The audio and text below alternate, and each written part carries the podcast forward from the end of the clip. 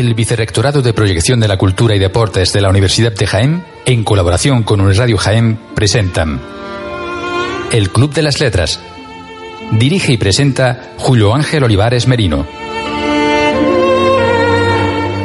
Saludos, ¿qué tal? Muy buenas tardes. El 103.9 es el hogar de la literatura, por supuesto, y de la dinamización del arte, la radio de la Universidad de Jaén, hoy en una nueva cita con el Club de las Letras. A una hora, ¿verdad?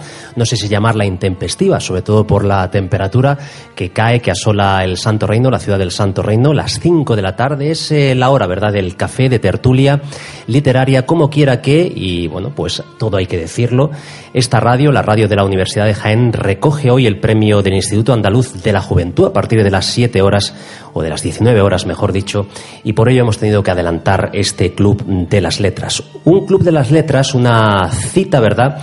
Eh, en este caso organizada por el Vicerrectorado de Proyección de la Cultura y Deportes en colaboración con la radio de la Universidad de Jaén, decía que una cita tremendamente especial, singular, porque vamos a tener hoy, eh, bueno, lo hemos dicho, lo hemos eh, difundido por las redes sociales, y además a través de, nuestra, de nuestra emisión, ¿verdad? Eh, bueno, lo hemos dicho, decía, eh, la voz narrativa del siglo XX y del siglo XXI en la literatura en lengua española. Nada más y nada menos que José María Merino presentando cuentos de la naturaleza hoy aquí en nuestra ciudad, en Jaén. Él es o nació en La Coruña. Nuestro invitado es narrador, poeta, ensayista y académico de la Real Academia eh, Española. Los primeros libros que manejó de niño y que le despertaron la curiosidad y el amor por la literatura fueron los diccionarios y novelas que había en casa de su padre. En 1972 publica su primer libro, el poemario Sitio de Tarifa. Su primera novela data de 1976, novela de Andrés Choz.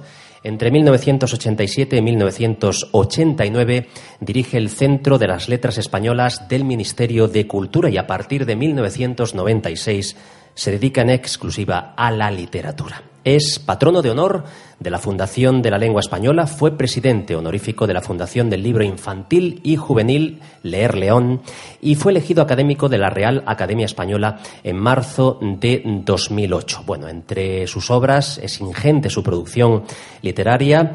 En prosa, por ejemplo, El Caldero de Oro, La Orilla Oscura, El Centro del Aire, Las Visiones de Lucrecia, Los Invisibles, El Heredero, La Cima, El Río del Edén o Musa Décima. Entre las novelas infantiles y juveniles, las mascotas del mundo transparente, adiós al cuaderno de hojas blancas, los trenes del verano, las lágrimas del sol, como digo, entre otros muchos. Y en ensayo también, porque es investigador, fulgores de ficción, palabras, miradas, lecturas, eh, y además ficción perpetua. Y bueno, entre cuentos, que son muchos los que ha escrito, aventuras e invenciones del profesor Souto, y La trama oculta, el libro de las horas contadas. También es poeta, como hemos dicho. Por ejemplo, poemarios como Cumpleaños lejos de casa o Mírame Medusa y otros poemas. Y bueno, es eh, larga, ¿verdad?, la trayectoria de nuestro invitado hoy aquí en el Club de las Letras. En las labores técnicas, eh, Marcos David Cabrera y Rubén Martínez. Esto es directo, ¿verdad?, desde la cafetería Colombia 50. Muchísimas gracias a los y las asistentes a este acto y saludamos ya, como no podía ser de otra forma, a nuestro invitado ilustre de hoy. José María Merino, ¿qué tal? Bienvenido, bien hallado, muchísimas gracias por estar aquí. Pues encantado, muchas gracias por esta invitación y muchas gracias por este diálogo que nos permite charlar seguramente de literatura. Mm. Pues como siempre solemos hacer en el Club de las Letras, comenzamos con preguntas generales, ¿verdad? Generalistas acerca de, la literatura, de este arte, y después descendemos al, libro que hoy presenta José María Merino aquí en Jaén Cuentos de la Naturaleza. Eh, la primera de las preguntas yo creo que es eh, necesaria. Mm, ¿Cómo ha evolucionado eh, la literatura española a lo largo de, de, las últimas décadas? No sé si actualmente se cultivan más los modos clásicos o se tiende a una literatura más experimental. Bueno, yo creo que hay de todo. Y además, eh, en, la literatura española, aparte de la poesía, que sigue, creo yo, teniendo un excelente nivel, pues, eh, y de la novela, que bueno, que hay de todo también, de toda clase de. hay una diversidad, muchas facetas, etcétera. Yo creo que el cuento ha encontrado un lugar especial. Yo creo que se está escribiendo mucho cuento y además con gracia. Eh, además se practica también esa especie del relato breve que es el minicuento. Y yo creo que está en un buen momento. Yo, mm, por supuesto que hay de todo y hay bestsellers eh, puramente comerciales, pero yo creo que la literatura que se está haciendo en España en este momento tiene calidad y tiene gracia. Mm. Eh, yo no sé si existe una diferencia taxativa, ¿verdad? Como dicen los críticos. De hecho, hay tendencias dentro de la investigación en literatura eh, relacionada o que focaliza lo que es el género realista y esa otra literatura no mimética, aunque en ciertos casos, ¿verdad? Lo realista y lo no mimético se entremezclan. Yo creo que la literatura, cuando es de calidad, da igual que se adscriba a lo realista, a lo expresionista, a lo surrealista, a lo fantástico, da igual. Es decir, la buena literatura lo que tiene que, es que conservar el espíritu verdadero de la ficción, que es el intento de descifrar la realidad de un modo distinto a como lo hacemos en lo cotidiano. Porque hay una idea de que la realidad es, bueno, es algo que tiene sentido. Bueno, la literatura se encarga sobre todo de demostrar el sinsentido muchas veces de la realidad de descifrar las partes oscuras y las partes absurdas de, nuestra relación y de nuestra vida. ¿no? Ese es el papel de la literatura. Y eso lo puede hacer tanto desde el realismo como desde lo más extremadamente fantástico. Mm. Eh, hablamos de polifonía. Eh, ¿Hasta qué punto enriquece esa multiplicidad de voces una obra literaria? Hombre, yo creo que mm, mm, desde el punto de vista colectivo es, eh, es perfectamente interesante porque supone riqueza. Todo lo que es variedad de matices, variedad de miradas, es riqueza. Y desde el punto de vista individual, yo creo que el jugar con diversos géneros, el jugar con diversas formas, bueno, pues enriquece al autor y le da nuevas perspectivas también de, la vida, ¿no? Y de la experiencia de la vida. Hmm. José María, te voy a tutear. No sé si lo he hecho ya previamente, pero desde este momento, si a ti te parece. Hombre, por favor. Eh, no sé si se te ha llegado a sublevar algún personaje en el proceso de, escritura o si has sido consciente de que, de que algún actante, ¿verdad?, se te resistía. En una ocasión, hablando de lo mismo, me encontré con un colega que negaba totalmente eso. O sea, tenía la teoría de que cuando diseñas un cuento, bueno, una, vamos a hablar de una novela, tú sabes perfectamente todo lo que vas a hacer y la novela mm, eres tú quien la controla. Yo la primera novela que escribí era una novela de un hombre que escribía una novela y al final yo no sabía, fue escribiéndola, eh, que el, personaje de la novela, que era un extraterrestre, y él eran el mismo. Yo no lo sabía. O sea, surgió de la lógica del relato. Es decir, yo no pertenezco a esa estirpe de los que saben exactamente lo que van a escribir, sino que creo que la escritura está llena de lógicas que yo llamo secretas. Tú tienes una idea general de lo que vas a hacer, tienes el aporte suficiente para eh, em, expresarlo y luego, según vas escribiendo, por lo menos en mi caso, pues va cambiando la novela. Yo recuerdo una en que había un personaje secundario que acabó siendo eh, el centro del aire, que acabó siendo la jefa, porque era una mujer, ¿no? Entonces yo creo que en eso hay tantos modos de escribir como personas, ¿no? Y en mi caso, desde luego, a mí me encanta mm, ir a ir, y en el cuento exactamente igual. Yo siempre digo, no empieces a escribir un cuento hasta que no tengas una idea de lo que vas a escribir. Pero luego cuando empiezas a escribirlo, resulta que a lo mejor empiezas en un momento determinado que no lo habías previsto. A lo mejor cambias el final. A lo mejor el punto de vista no es exactamente el que tú creías que debías tener, ¿no? Bueno, a mí eso me gusta, porque escribo precisamente por lo estimulante que me resulta e, esa experiencia, ¿no? E, ese viaje. Mm.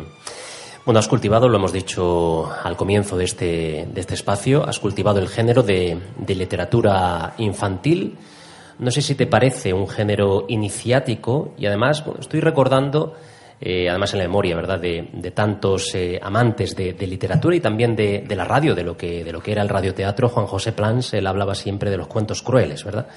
No sé si te parece precisamente la literatura infantil a la hora de plantear ese itinerario de iniciático, como, como digo, realista, sin lugar a dudas, pues un género cruel a veces.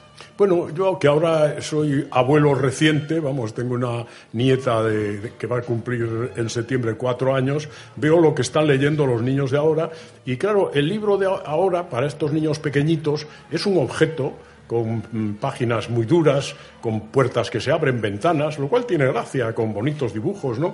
Yo no recuerdo cómo eran esos libros cuando yo era niño, pero desde luego el primer libro que yo descubrí y lo conservo tal como, tal como lo tenía, bien encuadernado, una edición, yo tenía entonces siete años, o seis, seis o siete años, fue Heidi, de Joanna Spiri, el libro al, que yo, al, cual yo tengo veneración. Yo no conozco más que Heidi, no conozco todas las secuelas, precuelas, etcétera, que hubo con ella, ¿no? Pero yo recuerdo que ¿por qué me interesaba tanto Heidi? Pues me interesaba porque hablaba del paraíso perdido hablaba de, eh, tal vez de las vacaciones. Era un, era un libro que, me, traía experiencias a mí mismo, ¿no?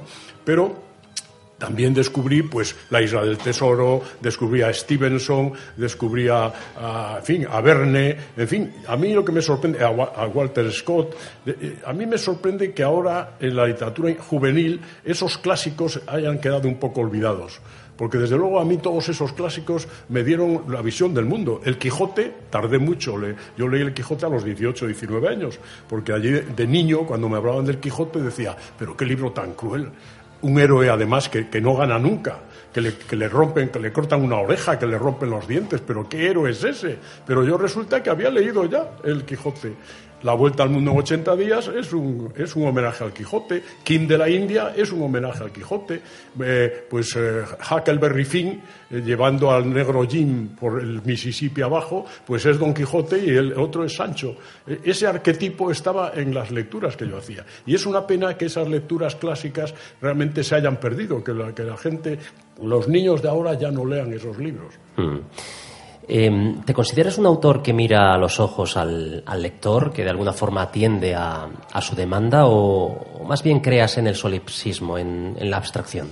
Bueno, yo la verdad es que eh, si encima de lo complicado, aunque me gusta, que es escribir, tuviese que pensar en el destinatario, ya sería un problema ya demasiado complicado. Yo escribo. Si luego, el, en fin, eh, quien lee, pues eh, disfruta de ello, le gusta, etcétera, pues estupendo.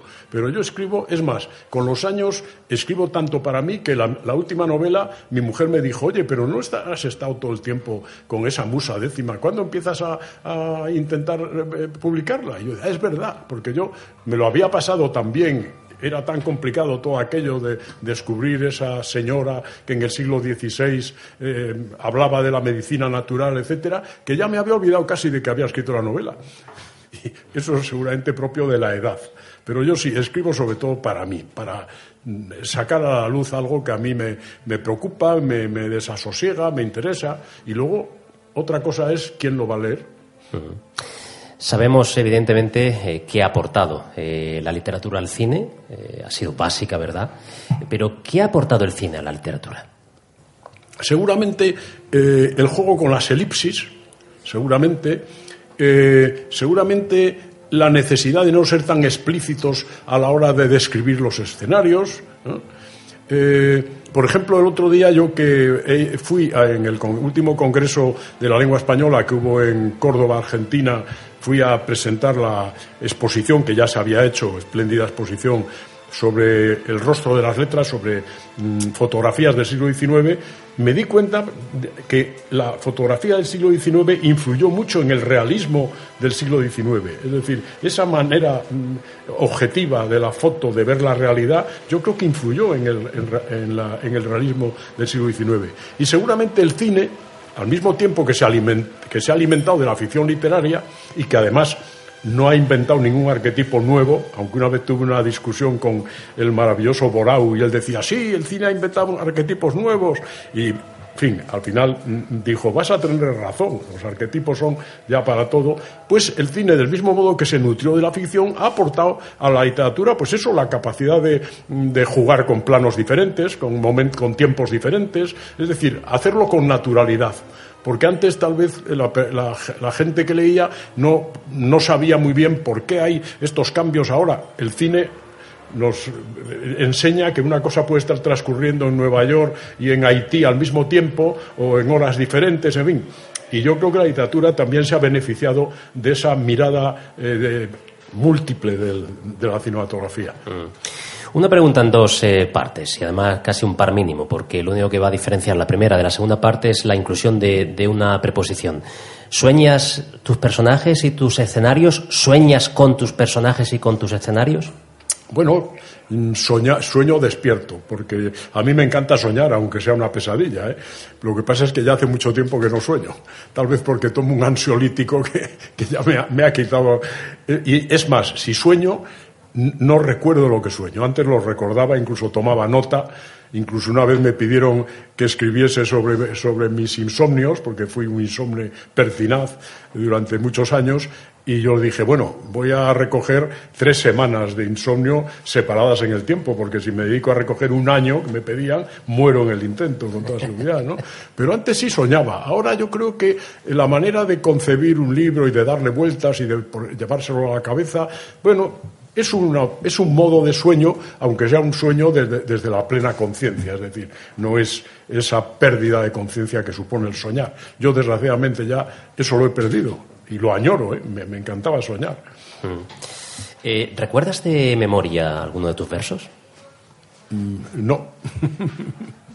¿Y algún título de alguno de los poemas? Hombre, al título, eh, ¿cómo se titulaba el primer libro de, que publiqué de versos? Es que, vamos a ver, yo empecé a escribir cuentos, versos, y me, encantó la poesía y me sigue encantando. Soy un buen lector de, poesía, como de cuento, en fin. pero cuando empecé a escribir poesía, un buen día pasé a la narrativa porque mi poesía era una poesía muy, muy descriptiva, contaba cosas. Es más, yo ahora mm, releo eh, poemas de eh, El sitio de Tarifa, que fue mi primer libro de, poemas, y digo, pero si esto es un relato. Pasé naturalmente al, relato porque yo era un narrador. En lo único que no estoy de acuerdo, y lo he dicho otras veces con don Antonio Machado, es en esto de que la poesía es palabra en el tiempo. Pero yo creo que la gran poesía es palabra sin tiempo, es palabra atemporal. Lo que es palabra en el tiempo es la narrativa, el cuento, la novela. Eso sí es palabra en el tiempo. El tiempo es fundamental para ello. Es más, eh, un autor de preciosos minicuentos como Juan Ramón Jiménez, cuando escribe Platero y yo, en, Platero y yo no hay un solo cuento. Son todo estampas inmóviles. Son como, como efectivamente, como fotografías. Son poemas y, por lo tanto, en, prosa y, por lo tanto, están inmóviles, están detenidos, ¿no? Vibrando un poco, pero sin moverse. Y yo creo que el movimiento determina la prosa y, mis, poemas se movían demasiado. Y, un día, como he dicho también otras veces, y, ya lo ha dicho gente antes que yo, la poesía me abandonó. Dijo, adiós, Merino, ahí te quedas. Última pregunta de esta, de esta primera jornada, ¿verdad? De, cuestiones eh, aquí en la radio de la Universidad de Jaén, en, este, en esta iniciativa del Club de las Letras organizada por el Vicerrectorado de Proyección de la Cultura y Deportes de la Universidad de Jaén, José María Merino, hoy presentando cuentos de la naturaleza. Y decía última cuestión, eh, un poquito al hilo de lo que acabas de comentarnos. Eh, imagínate que tuvieras que elegir una obra eh, para que te representase para toda la posteridad. ¿Con cuál, yo sé que es complicado, pero con cuál te sientes más identificado? Supongo que el autor se siente identificado con todas las obras, pero ¿alguna que creas tú te puede definir? Pues no sé Tal vez, eh, pues no sé, no sé si la orilla oscura, tal vez, porque yo creo que es un tema sobre el que de algún modo ha sido recurrente en mi trabajo, ¿no?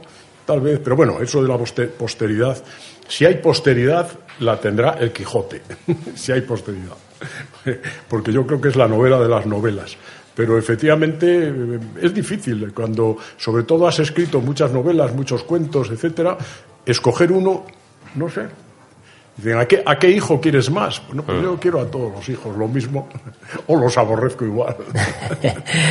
17 horas, 19 minutos, en breves momentos. Vamos a, pasar ya precisamente a hablar sobre, sobre el libro que hoy presenta José María Merino, Cuentos de la Naturaleza, condición y prólogo de Natalia Álvarez Méndez, a quien mandamos también un cariñoso saludo, y por supuesto también al, al editor de Eolas Ediciones, que es verdad un máquina, ¿verdad? Como se suele decir en esto, además de un gran rockero. Un gran editor. un gran editor. Pero en este caso, eh, este libro es un libro que a mí me ha enseñado algo, me ha dado una experiencia interesantísima. Natalia Álvarez es la que ha hecho el libro. Mm. Porque a veces tú compones un libro, haces una antología, ayudas al antólogo, etcétera, ¿no? Pero en este caso ella es la que vio eh, eh, el tema y cuando me lo planteó dije, caramba, pero si yo, la naturaleza, pues sí, yo resulta que tengo muchísima obra relacionada con la naturaleza, pero yo no era consciente de ello. Es, fue ella la que realmente como digo yo, yo he puesto los ladrillos, pero ella ha hecho la casa, porque yo no era consciente de haber trabajado tanto con temas de la naturaleza. Pues nada, vamos a entrar directamente, ¿verdad? En esa, en esa casa, en ese hogar. Normalmente solemos dejar un paréntesis musical, pero como quiera que la, entrevista ha adquirido pues un ritmo, ¿verdad? Bastante ágil para no perder esa adrenalina que tenemos ahora mismo radiofónica y también en la presencia de José María Merino. Vamos a entrar directamente en, en materia. Vamos a hablar sobre este Cuentos de la Naturaleza, esta obra, y lo hacemos eh, pues leyendo el comienzo de uno de los cuentos, La Torre del Alemán. Escribe así José María Marino, Merino perdón, en este cuento.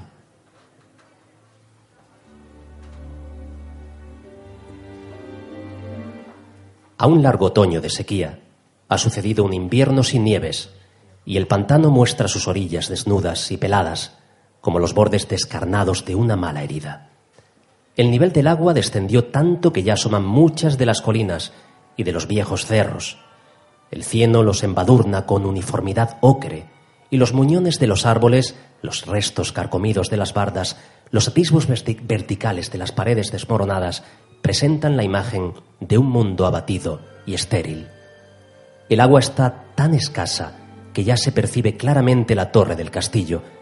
Al claror de la luna, la forma cilíndrica de la torre, que parece un enorme tubo seccionado, y la de la loma en que se incrusta, redondeada por las largas inmersiones, simulan una víscera gigantesca que asomase en la superficie de un caldo oscuro. Puede, por lo tanto, que la sequía esté llegando a su fin. Desde que el embalse fue inundado han sido solamente dos las ocasiones en que el agua descendió de tal modo, y en ambas la lluvia, con enorme aparato de tormentas, vino precisamente cuando habían reaparecido del todo el castro y la torre del castillo, la gente lo comenta con cierto tono de ironía que no deja de ser respetuoso. Pronto veremos el fantasma del alemán junto a la torre. José María, em, ¿qué lugar ocupa lo, lo insólito en estos cuentos? Hombre, yo creo que casi, si no todos, gran parte de ellos efectivamente miran a lo insólito, e incluso son fantásticos, muchos de ellos, ¿no? Eh, porque, bueno, eso es problema de Natalia, que fue la que los escogió. Al final hay alguno más realista, aunque juega también a lo distópico, a una especie de ironía sobre el mundo en que vivimos, ¿no? Pero lo insólito eh, es propio eh, de la mirada de la ficción. Es decir, insólito a mí últimamente, como ya soy mayor y especulo mucho, vamos a ver, ustedes se dan cuenta de la cadena de millones y millones de combinaciones genéticas necesarias para que exista cada uno de nosotros, precisamente cada uno, y para que sea un ser humano y no una mosca o, una carpa o una golondrina, y se dan cuenta de lo absolutamente insólito que es que encima coincidamos todos nosotros ahora en este momento. Eso es imposible. Desde el punto de vista estadístico es imposible. Entonces, cuando se habla de lo insólito, yo, caramba, a mí me parece muy insólita la realidad. La realidad me parece profundamente insólita. Yo siempre digo, la realidad no necesita ser verosímil, la literatura sí. Y jugar a lo insólito en la literatura, si juegas con buena mano, posiblemente te dé aspectos eh, sombras, eh, reflejos que seguramente la pura realidad no te da. Esa es la gracia de la ficción, ¿no? Por eso para mí la ficción me parece un instrumento, desde luego, para saber cómo somos los seres humanos, es el mejor instrumento que se inventó jamás. No hay otro que haya descrito cómo es el corazón humano. La literatura, la ficción, describe perfectamente cómo es el corazón humano, cómo nos comportamos y bueno, incluso los grandes psicólogos como Freud, cuando investigan el alma humana, van a la literatura y sacan los complejos, los grandes complejos salen de la literatura. Entonces, lo insólito. Bueno, sí, yo trabajo con lo insólito, partiendo de que esto que llamamos la realidad es algo profundamente insólito. Eh, son cuentos que de alguna forma se, adscriben a, a la estructura convencional de génesis, desarrollo, conclusión o, te permites alguna licencia en ese sentido? Hombre, yo creo que el género del cuento precisamente tiene esa gracia que es que te permite mm, jugar desde muchas perspectivas, eh, con muchas facetas, es poliédrico, ¿no? Es decir, tal vez la novela es más rígida en eso, pero escritores de novelas realistas siempre se han permitido algún cuento fantástico. El, terreno del cuento te permite ir a territorios que a lo mejor con un género de más longitud y, de más complejidad estructural, pues es más difícil, ¿no? Y la gracia del cuento es eso, que te permite todo. El cuento lo que sí tienes que ser es, es lo que tienes que hacer es narrar, es decir, hacer algo que se mueva, que haya una mudanza. Pero eso lo puedes hacer desde muchas miradas, desde muchas perspectivas. Y por supuesto, si juegas a, lo insólito o a lo fantástico, pues aquello que decía Coleridge, ¿no?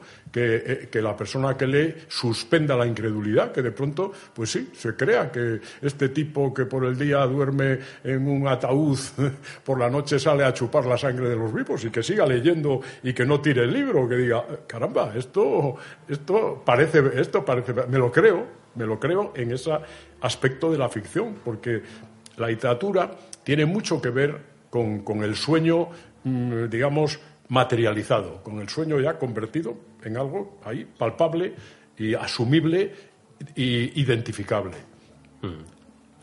¿Cómo es la naturaleza que aparece en estos cuentos? ¿Es eh, un espacio bucólico? ¿Es idílico? ¿De alguna forma se tematiza? ¿Se mezcla con el hombre?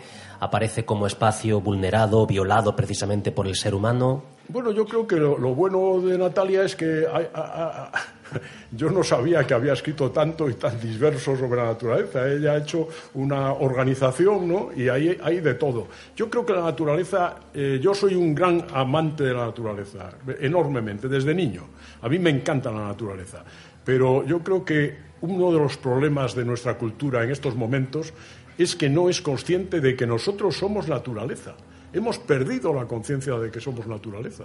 Efectivamente, ahora pues Greenpeace o las, eh, pero qué está pasando con bueno con esos con esos océanos, esos universos de, de, plástico que hay en el, en el, Pacífico, continentes el doble de grandes que Europa, ¿no? Con las micropartículas. A mí que me gusta bucear a pulmón voy mucho a Almería, a San José, y, cada vez veo que ese, eh, el agua estupenda que hay en aquella zona, cada vez tiene unos puntitos blancos, una nevadita, digo, caray, esos son los microplásticos, están ya llenándolo todo, ¿no? Entonces, claro, la naturaleza en este momento creo que es un problema, desde luego, muy estimulante para escribir, y yo me he dado cuenta de que he escrito mucho sobre la naturaleza, precisamente porque eh, eh, estamos en peligro, está en peligro la naturaleza, estamos en peligro nosotros, no sabemos a dónde va nuestra civilización, en fin, es un momento muy delicado y claro, eh, es muy sugerente a la hora de, escribir cuentos.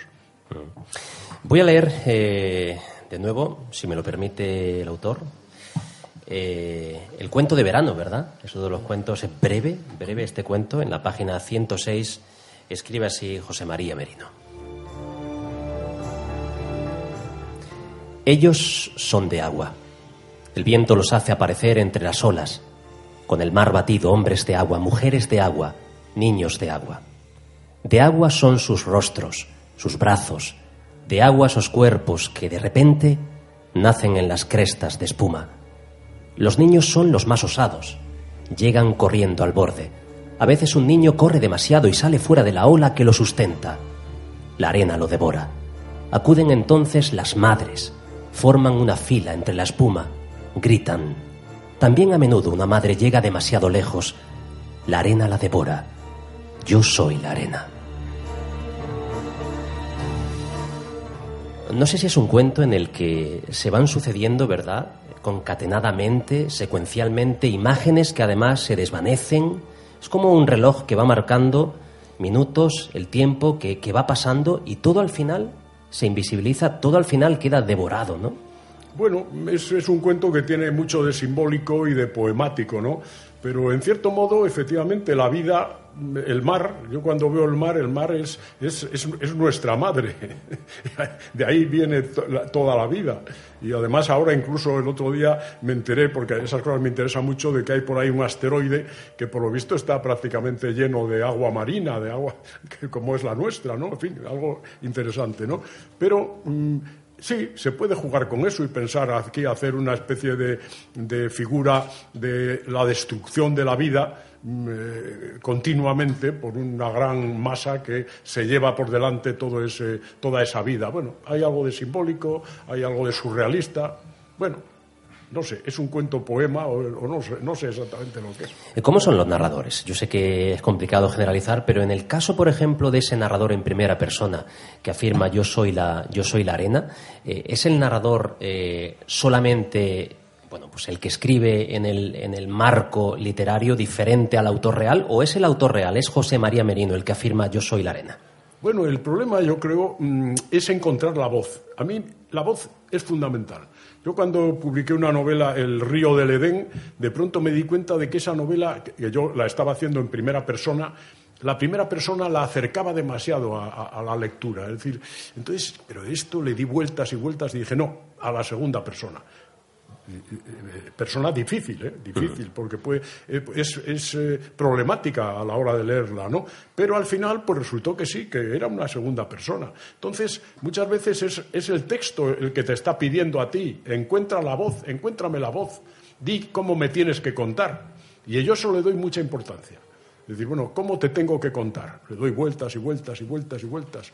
Y a veces, bueno, pues digo, incluso a veces hay cuentos que después de haberlos terminado, etcétera, eh, y, libros, de pronto digo, no, esto no es así. Esto hay que cambiar la voz. Eso me ha pasado y tengo incluso testimonios. Por ejemplo, tengo unas memorias de, niño, desde el, en fin, terminan a los, como a los siete u ocho años, intramuros, y eh, el editor mm, reproducía eh, el manuscrito en la contraportada, etcétera.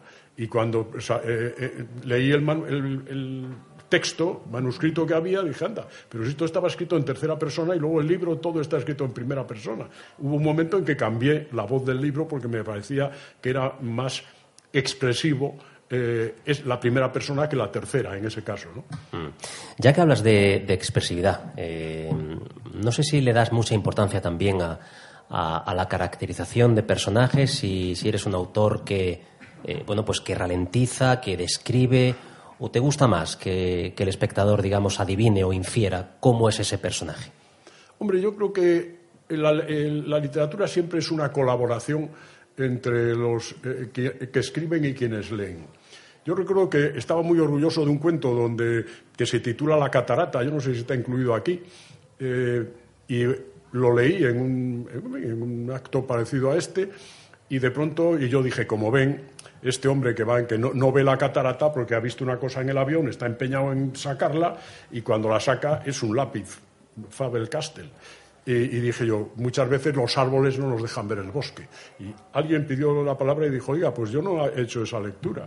Yo la lectura que he hecho es, cuando tengas que hacer una cosa, hazla.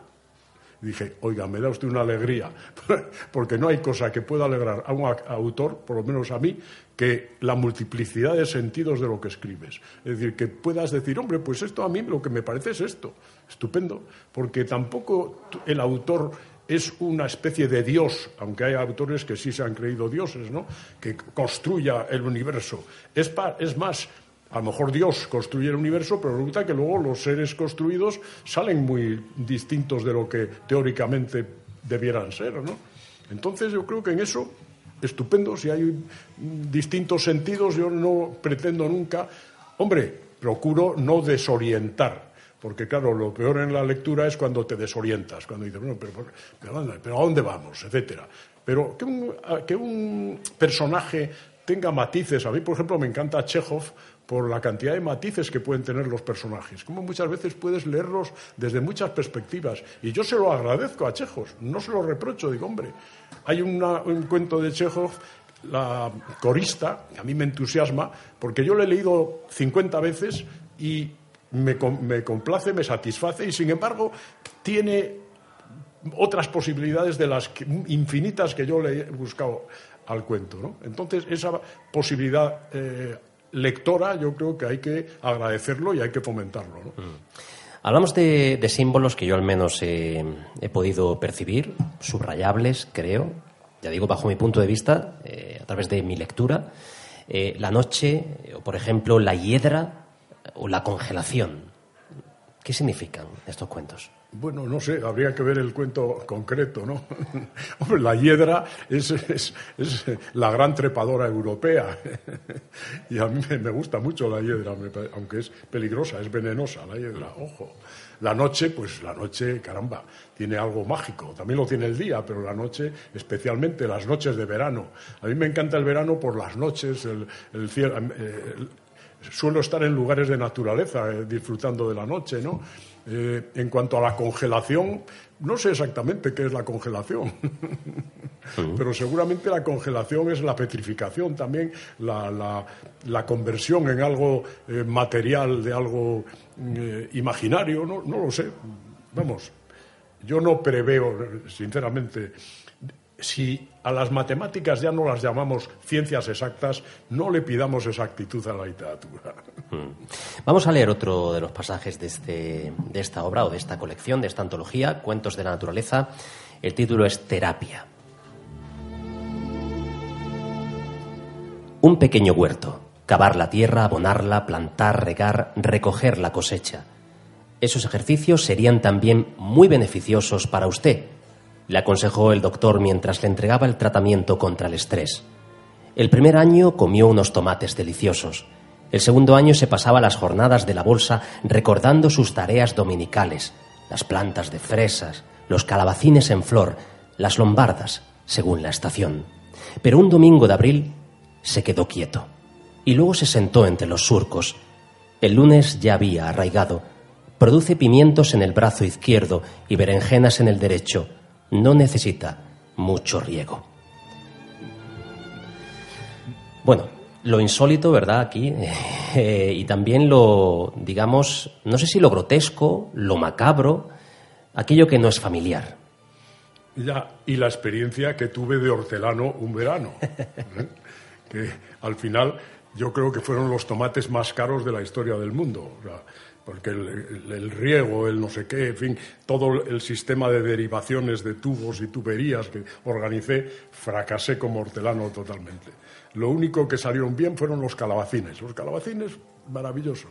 Las lechugas no llegaron, vamos, ni a medir, ni, fueron, más pequeñas las lechugas que, yo, que que produje que las que yo había plantado. Eran pequeños esquejes. Ahora, eh, aquella, eh, aquella vida, actividad de hortelano, me dio una relación muy, muy interesante con lo que es una huerta y con lo que es la fructificación. Y efectivamente, ese cuento nace de que un día pensé, caramba, yo podía mejor meterme aquí y quedarme. Y a veces he vuelto a trabajar ese tema el tema del hombre convertido en árbol, etcétera, a veces lo, he vuelto a trabajar, porque cuando te relacionas muy directamente con ese, con el mundo de la huerta, etcétera, y eh, bueno, de algún modo yo creo que te das cuenta de que tú también formas parte de eso, aunque no seas vegetal, pero formas parte de todos esos procesos, ¿no? Estás, en cierto modo, también enraizado en la tierra, creces, y al final, pues, mueres, bueno, pero que es un proceso natural.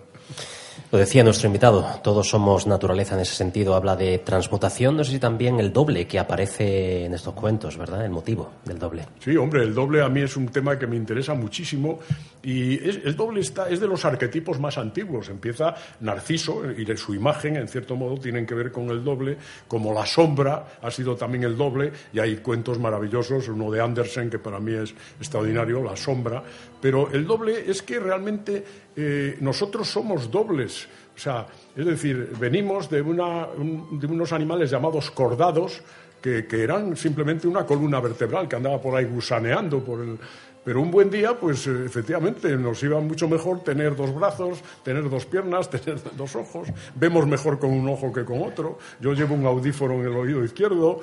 Eh, manejamos mejor la derecha o la izquierda. Es decir, yo siempre veo, y cuando tenemos un problema, cuando tenemos que decir cómo soluciono esto, un grave problema, encontramos al doble dentro de nosotros. Ese debate de cómo hago esto, qué hago, haz esto, no, no lo hagas. Está el doble, y a mí el, el tema del doble me encanta, me fascina. ¿no? Es más, bueno, no, en fin, que es un tema, me parece interesantísimo. Pues nada, dentro de poquito, dentro de tres minutos, ¿verdad? A las 17.40, en concreto, vamos a encontrar el doble radiofónico, que es el oyente, o en este caso, las personas que, se han dado cita amablemente en este acto en el Colombia 50, el Club de las Letras, con nuestro invitado hoy, José María Merino. Voy a, bueno, pues a leer el último extracto, ¿verdad?, eh, en este acto reverso de postal, reverso de postal. Eh, bueno, pues escribe así José María Merino.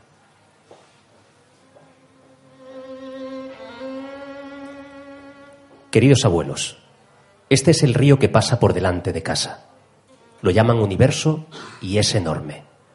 Muchas veces buceamos en él para pescar, pues está lleno de piezas, algunas muy sabrosas. Los soles saben todos a lo mismo, pican demasiado los cometas, con sus colas tan largas, son entretenidos de coger, aunque resultan desaboridos. Pero los planetas azules, que tienen una pepita muy grande y negra, son riquísimos, espumosos, con mucho juego. La pena es que hay pocos. Vamos a pasar unas vacaciones estupendas. Besos para los dos de vuestra nieta que os quiere. Bueno, los planetas azules no es que tuvieran mucho juego, tenían mucho jugo, pero en cierto modo también, ¿verdad? Dice juego. Dice, dice jugo, y yo he leído juego, pero también ha dado un poquito de juego, ¿verdad? Em, no sé si de alguna forma también hay una especie de cosmogonía, porque visitas no solo el universo terrestre, vas un poco más allá, ¿no? Eh, bueno es que yo creo que todo es relativo. Es decir, eh, tengo otro cuento donde, al, porque me pasa cuando, como tomo sacarina, al, al, dar vueltas al café, de pronto veo que se produce ahí un verdadero universo. Y digo, esto igual es un universo. ¿Cómo, sé, cómo sabemos que esa, esa especie de espiral que se, eh, blanca que, que, va a morir en tres segundos no es un universo que ha funcionado?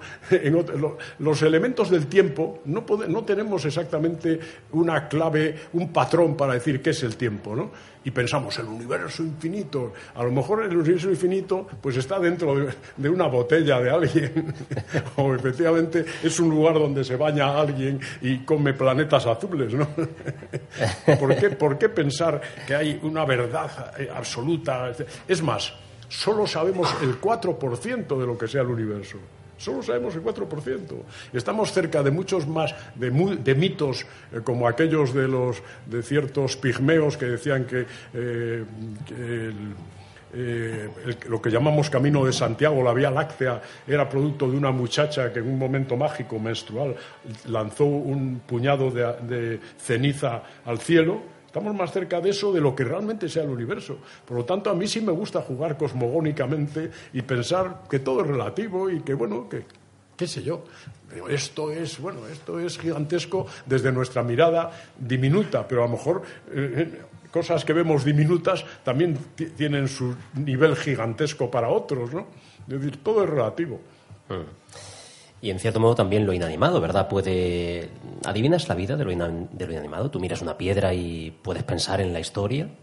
Hombre, yo creo que sí, sí, hombre. A mí, por ejemplo, yo en casa tengo bastantes piezas, eh, bueno, de eh, fósiles, ¿no? Y a veces digo, caramba, esto, esto, ¿cuántos millones de años tengo aquí encima de la mesa sirviéndome de, de pisapapeles. ¿Cuántos millones de años? ¿Qué vida había en ese momento, no? Yo tengo bastantes, porque soy muy aficionado. Tengo un yerno ah, eh, geólogo que es un. Es, eh, me encanta recorrer el, el, campo con él porque dice: ¿Qué hace aquí esta cuarcita? ah, Paco, es una cuarcita. Sí, ¿cómo ha podido llegar aquí esta cuarcita? Entonces digo: Paco, cuéntamelo. Y entonces me lo cuenta. Pues mira, esto tal y cual y cual. En fin, esas historias me encantan, las historias de lo que es la geología, lo efímero, y esa idea que tenemos, en fin, los seres humanos no somos conscientes de que somos algo efímero, pasajero, y en lugar de hacer un mundo, efectivamente, respetando la naturaleza y un mundo lo más feliz posible para los seres humanos, que no nos costaría tanto la enorme infelicidad básica que hay, el hambre, la desgracia, la desdicha, las epidemias, bueno, pues no, yo no sé qué idea tenemos que lo toleramos, lo vemos sin saber que somos un soplo y que somos una casualidad eh, imposible y, no tenemos esa conciencia. Yo creo que el ser humano, en cierto modo, en fin, es un. Yo lo veo como un poco un fracaso, el ser humano. Bueno, pues tres folios nada más y nada menos que, que anotado, ¿verdad? Para, para, el resumen de titulares que me gusta siempre hacer al final de, de nuestro Club de las Letras. Eh, ahora ya, momento, eh, seis de la tarde, menos quince minutos, eh, bueno, pues un cuarto de hora, ¿verdad? Para, para esa hora, para ceder el testigo mm, radiofónico, el micrófono a los y las asistentes a este, a este acto. Cascos. ¿Lo escuchas? ¿Lo escuchas? Hola, buenas tardes. Bueno, pues es una gozada tenerlo aquí, José María, de verdad. Yo he leído estos cuentos con enorme fruición, ¿no? Y me gustaría preguntarle por el humor, porque, eh, por ejemplo, me estoy acordando del cuento de pájaro, en el que la mujer cree que su hijo se ha convertido en un, en un pájaro, ¿no? Hay uno, proceso interrumpido, creo que se llama, en el que se dice que la, la, basura se está convirtiendo en algo que luego llegará a ser el ser humano, pero la tiran y ya cortan el proceso, ¿no? Y me gustaría preguntarle eso, que, ¿qué papel cree que tiene el humor, bueno, en estos cuentos y en su literatura en general, ¿no? Hombre, el, humor es un modo de distanciarnos, de distanciarnos y al mismo tiempo aproximarnos más a las cosas, ¿no? En este sentido, por ejemplo, la mujer que se va transformando en las cosas que ve, es que a mí me pasa. Cuando voy por el campo no me transformo, pero digo, caramba, qué bien está ese cuervo ahí. digo, ¿qué, qué? O veo una lagartija y digo, ¿de dónde diablos irá esta lagartija? ¿Qué, qué, qué mundo está viendo que yo no veo? ¿no? Eh, por ejemplo, una cosa, voy a decir algo terrible. Yo, por ejemplo, una araña no la mato jamás. Me parece un, animal. Eh, es más, si, si, lo pillo en casa, con cuidado procuro sacarlo de casa. ¿no? Eh, una serpiente, una culebra que ves y dices, pues esta culebra qué. Eh, y en cierto modo no me convierto en ellos, pero en, mi cuento sí hago que, que este personaje, pues bueno, vaya asumiendo casi de una manera metamórfica las cosas que ve, ¿no? Eh, en cuanto al otro, perdón. el, de proceso interrumpido, que es este en el que van a tirar la basura, ¿no? La tiran de hecho, pero se dan cuenta de que la basura en el futuro se convertiría en un ser humano. Dice, pienso, luego existo. Serían esos, esos, plásticos, esos, esas moscas que hay en la basura que luego terminarían siendo. Sí, bueno, pues sí, también es una mirada efectivamente humorística, pero es una reflexión pues, sobre, pero ¿de dónde venimos? Porque hay una soberbia, el ser humano ha llegado a una soberbia, es el rey de la creación, es el, es, en fin, puede hacer lo que quiera, pero, pero ¿de qué me estás hablando? ¿De qué me estás hablando?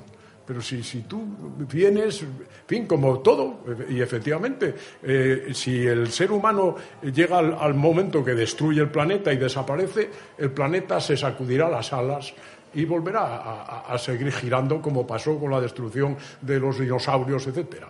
Y lo que dure el Sol, duraremos lo que dure el Sol, que son un montón de millones de años. Durará el planeta, a lo mejor nosotros no. Porque nosotros, desde el punto de vista estadístico, es como si no existiésemos. Llevamos menos de, 200.000 años como Homo sapiens. ¿Pero qué tiempo es ese? ¿Pero de qué estamos hablando, no? Bueno, ese juego con el humor, pues yo creo que eh, le, introduce también una distancia y al mismo tiempo una cercanía amistosa. No sé cómo decir, es contradictorio, pero así lo veo. Sí, sí, sí. Yo creo que hay mucha verdad en el humor, ¿no? A través del humor se entienden muchas cosas. También. Hombre, yo creo que es una cosa muy, muy del Homo sapiens, muy humana, ¿no? El, humor, porque además eh, te permite ser magnánimo no digo injusto, pero magnánimo. Y a veces sí, también injusto, justo, pero te permite ver las, las cosas con, con, una naturalidad peculiar. Muchas gracias. Bueno, acaba de entrar, de hecho, aquí en, en este escenario de la literatura alguien que que defiende a capa y espada la siesta, así que quizás le hemos cortado hoy ese momento a Rafael Alarcón. Eh, bueno, no sé si hay eh, alguna otra pregunta entre el, entre el público, alguien que quiera. Buenas tardes, ya le he saludado anteriormente. Hay una frase que me ha llamado mucho la atención cuando la escuché, y es que dice, escribir no se puede enseñar, pero sí se puede aprender. Eh, mm, y ahí, vamos, se me escapa un poco, quiero entenderla, pero mm, se me escapa. ¿Qué me podría decir? Claro, es que a veces yo que he dado talleres de cuento y, cursos de cuento, eh, yo aprendí a escribir porque leí mucho. desde niño. Era un gran lector y me sigue fascinando entrar en un libro. Y si el libro me gusta, pues es que eh, ahora que estoy eh, leyendo unos libros para un jurado de novela corta, estoy entusiasmado. Hay cuatro finalistas que me tienen fascinado. Es decir, me he pasado el, viaje desde Madrid leyendo fascinado un libro. Entonces, eh, Tú no puedes, enseñar, no puedes enseñar a escribir, puedes perfeccionar, puedes matizar cosas, hablar del punto de vista, hablar de la perspectiva, pero realmente a, escribir se aprende leyendo, leyendo. Y aprende uno mismo. Yo, ahora, hay muchísimos talleres de escritura y yo creo que los talleres de escritura, que yo también he estado en alguno, eh, lo que hacen es complementar, complementar ese aprendizaje que hace cada persona que quiere escribir. Ese aprendizaje tú no lo puedes sustituir por nada. Hombre, puedes recomendar. Hombre, pues léete el rojo y el negro, pues léete tal cosa, pues en fin, puedes recomendar. Pero a, escribir se aprende, lo aprende uno mismo. Es algo muy personal. Juego con eso, tampoco es una eh, regla matemática. ¿eh? Muchas gracias. Y otra pregunta, si me permiten.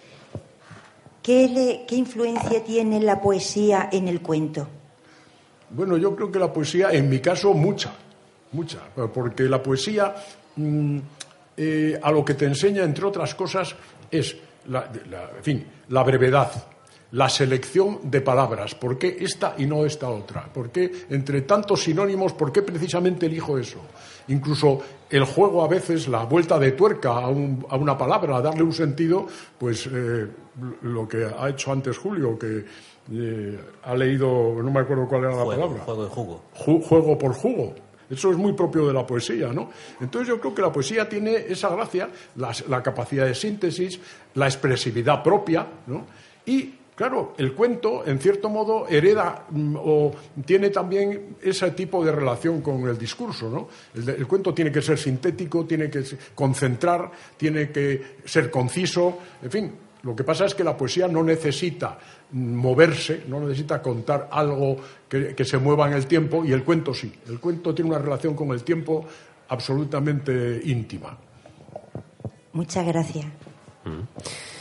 Bueno, pues eh, no sé si el micrófono eh, efectivamente tiene otro receptor. Alguien a quien hemos tenido aquí precisamente como invitado en el Club de las Letras, eh, hablando sobre literatura, hablando sobre física. Alberto Marto. Pues nada, un placer, don José María. le preguntaría muchas cosas, pero obviamente estamos en un programa de radio, la, brevedad es obligatoria. le, haría dos comentarios por si le sirven de inspiración, ojalá. Y una pregunta. Eh, me ha llamado la atención la figura del doble, que eh, le interesa y le subyuga bastante. En realidad he leído, no hace mucho, me llamó mucho la atención que eh, siempre en el fondo hay una razón física para, para, esta idea que tenemos, ¿verdad?, de que tenemos un doble dentro. la hay. Tenemos dos hemisferios cerebrales unidos por el cordón neuronal y eh, a principios del siglo XX, eh, para atajar eh, la enfermedad de epilepsia, se, se, probó a cortar el cordón neuronal para que no se transmitiera la epilepsia de un hemisferio a otro. Mm. Esas personas reaccionaban de una forma extraordinariamente contradictoria porque son como los dos yo que tenemos dentro ya no, ya no se ponían, ya, no estaban en, comunión uno con otro, sino que, pero claro, solamente tenemos una boca, no tenemos dos bocas. Entonces a veces hablaba una voz, a veces, a veces hablaba otra. Luego sí, que hay un fondo de verdad a la cual se le puede dar muchas formas de un punto de vista literario, me figuro. Como físico, tengo que decirle que nunca he leído ningún libro que se conozca el 4% del universo. Pero por una razón, porque es que no conocemos cuál es el total del universo. Para decir, conocemos el 4%. Mi intuición, después de llevar muchos años estudiando física, siendo un modestísimo físico, pero amando mucho esta ciencia es que conocemos menos de ese 4%, pero no, podría, no podríamos cuantificarlo porque si conociéramos el total, a partir de ahí podríamos hacer números. Y finalmente sí le voy a hacer una pregunta. Ha mencionado a, a don Antonio Machado y a colación de que su libro se llama Cuentos de la Naturaleza, pues creo que no he fallado un poco al recordar estos versos. Me ha venido a la, memoria unos versos que escribió don Antonio Machado precisamente cuando visitó tierra jienense, Cazorla, en el año 1915, y decía algo así. No eres tú, mariposa, el alma de estas sierras solitarias. de sus barrancos hondos y de sus cumbres agrias, muy conocido evidentemente, muy bello. No vamos a entrar en si la mariposa o no eh, guarda el alma de la, de la sierra y por tanto de la naturaleza, pero sí don Antonio ya le atribuía a la naturaleza un alma. Como entiendo que usted también, y a una voz suficientemente autorizada, le preguntaría, ¿puede resumirnos, ¿puede resumirnos para usted cuál es el alma de la naturaleza? En breves palabras, si la tiene, es poliédrica, es única, su sensación, tampoco hace falta perfilar. Caramba, qué difícil. El 4% lo he leído por ahí. Eso dicen, pero tiene usted toda la razón. Efectivamente, si no sabemos cuál es el 100%, ¿cómo podemos saber cuál es el 4%? Bueno, el alma de la naturaleza, bueno, tal vez es la vida. La vida es el alma de, todo. La vida, la vida. Y además ese eh, manifiesto empeño genético en transmitir la vida, en, en, que la vida continúe, ¿no? Que está en todo, están en todos los seres vivos, está eso. Eso tal vez es el alma de la naturaleza, la vida. Pero claro, todo lo que hagamos por destruir o, por, eh, eh, eh, por, no cuidar o porque se apague una parte importante de la naturaleza sin darnos cuenta de lo que es, pues es ir contra esa esencia que es la vida.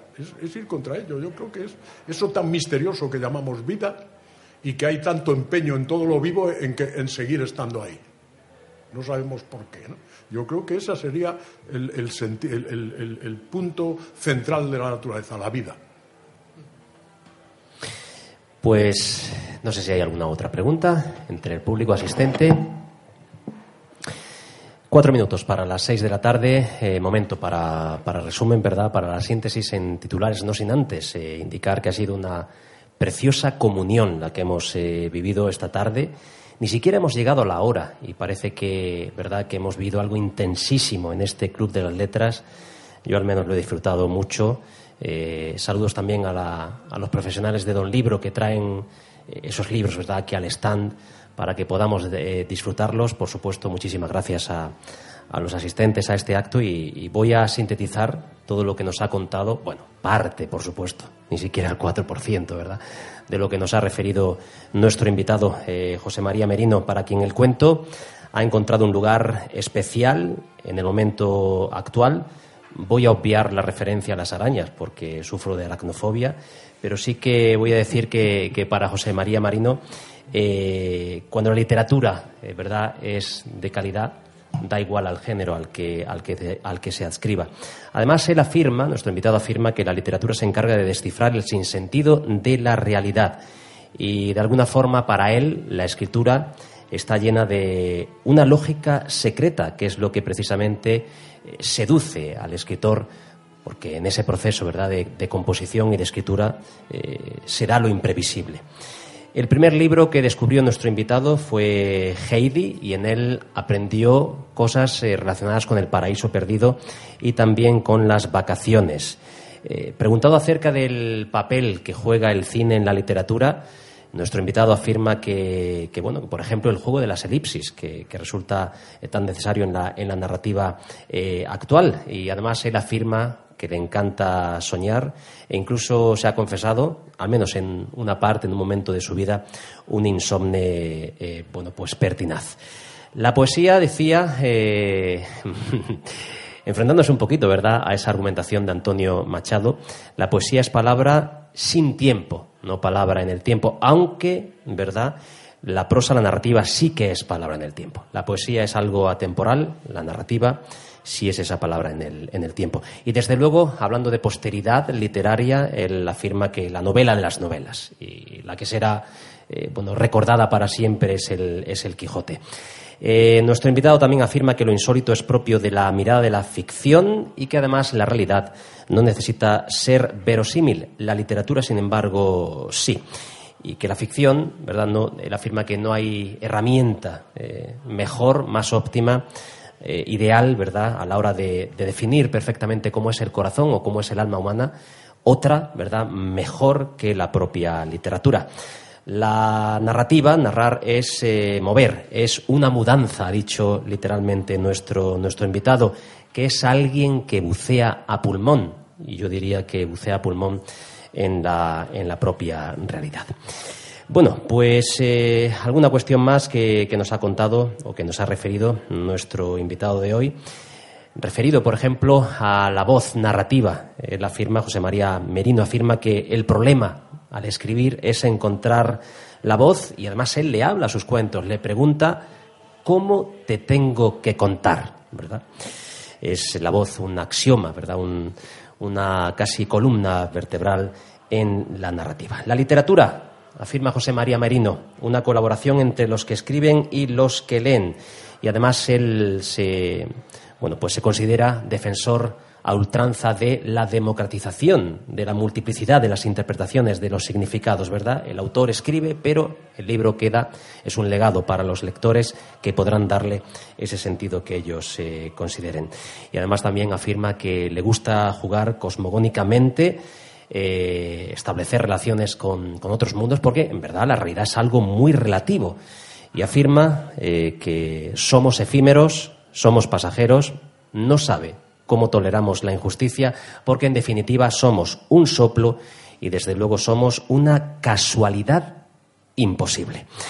Y además definía, no sé si de forma existencial, que el ser humano, bajo su punto de vista, es un fracaso. Marcos David Cabrera y Rubén Martínez estuvieron en las labores técnicas. Eh, yo creo que cuando en radio se hace el silencio es porque algo muy importante está sucediendo. Y me he fijado en la mirada de todas las personas que han asistido hoy a este Club de las Letras y han estado absolutamente hipnotizados por eh, tu presencia, José María, por todo lo que nos has contado amablemente y desde luego esto va a ser un punto de inflexión para, para nuestra radio. Un verdadero placer, de verdad, José María. Bueno, Julio Ángel, muchísimas gracias porque caramba, que he quedado fascinado con la síntesis de, lo que hemos hablado y desde luego les agradezco muchísimo las preguntas, el interés, etcétera, porque bueno, eso demuestra que la ficción, la literatura da mucho juego, permite hablar de muchas cosas.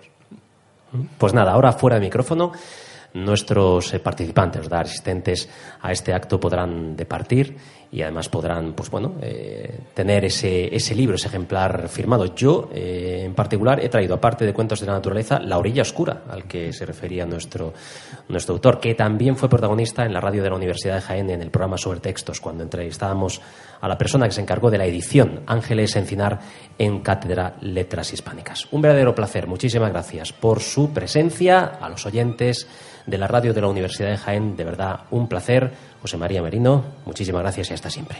Muchísimas gracias a ustedes, a ti y, en fin, hasta siempre.